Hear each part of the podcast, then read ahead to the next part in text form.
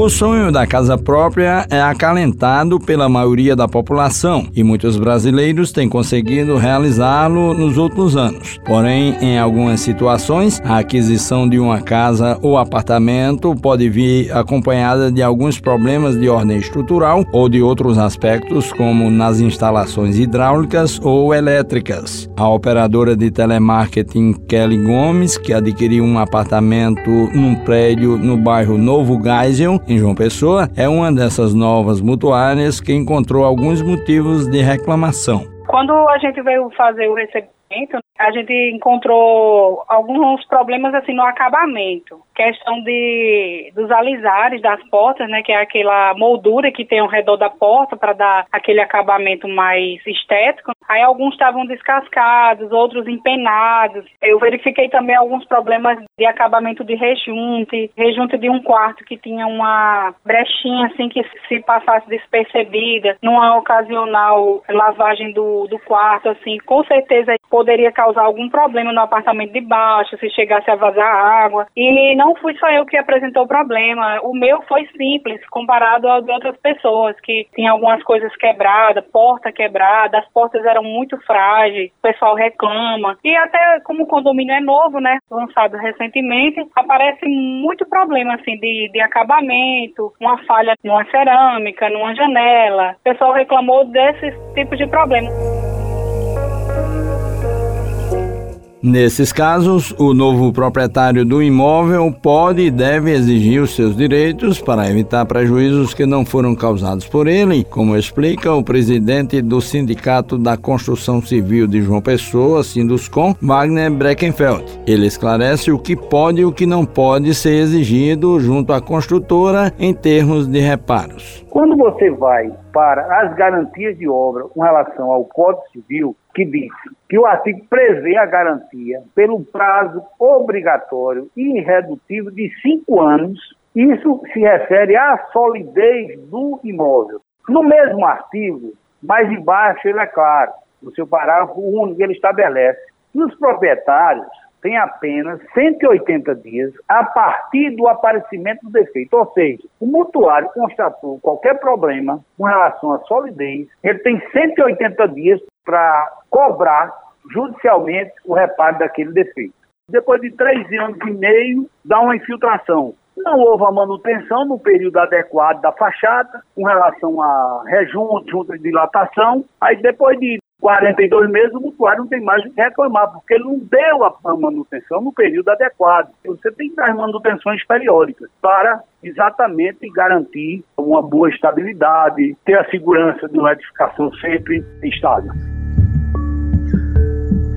Outro assunto muito importante quando se fala especialmente de apartamentos é o que se refere a reformas. A servidora Cláudia Alves, proprietária de um apartamento num edifício de 26 andares no bairro dos Expedicionários, em João Pessoa, está fazendo uma reforma e diz que adotou os cuidados necessários. Num primeiro momento, a gente contratou um arquiteta pegamos a planta do prédio e do apartamento, entregamos para a arquiteta para ela verificar. Ela fez o projeto, né, da reforma, que essa reforma é a troca de piso, né, e a integrar varanda, cozinha e sala, fazer esses cômodos integrados. E aí ela fez o projeto, tudo, mediante a planta, né, do apartamento. Ela viu onde, onde tem viga, coluna, que não pode retirar nada. A gente não retirou nenhuma dessas paredes. A gente só retirou porta. Aí ela lá no, no conselho dela pegou um ATT, aí a gente passou para o síndico e ele passou para a comissão do prédio, aí eles aprovaram a reforma e aí a gente deu início.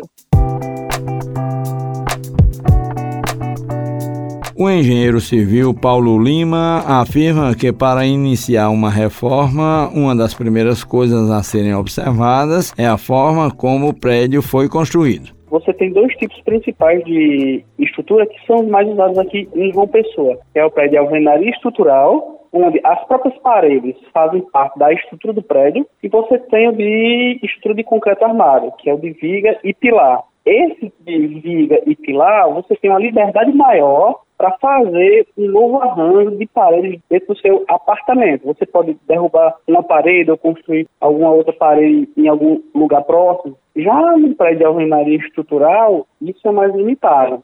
Porque a tua parede já constitui a estrutura do teu prédio. Então, se você demole uma parede de, sei lá, algum cômodo ou quer aumentar um quarto, uma sala, você está demolindo essa parede, você está demolindo parte da estrutura do teu prédio. É muito complicado você mexer em algo que você não entende. Por isso é muito importante você fazer a consulta ao engenheiro estrutural antes de fazer qualquer reforma, qualquer demolição no seu prédio. Até o jeito de demolir dentro da sua obra, ele é muito importante que seja observado.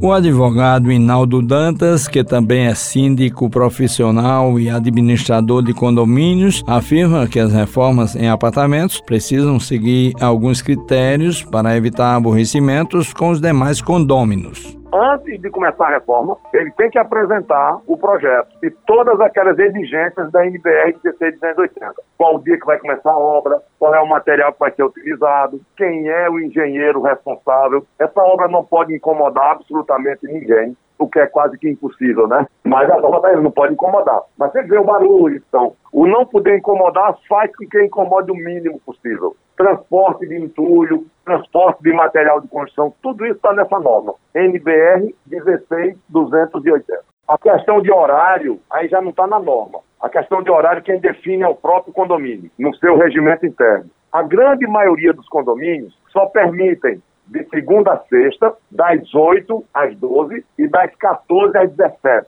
Então, geralmente é 8 às 12 e 14 às 17. Alguns põem das 13 às 17, ou seja, respeita o horário de manhã cedo, respeita o horário de almoço. E boa parte dos condomínios proíbem o sábado. Antes de adquirir um imóvel residencial, uma regra básica é fazer uma visita ao local, já de olho em possíveis problemas de estrutura ou nas paredes ou ainda na laje, como por exemplo as indesejáveis infiltrações.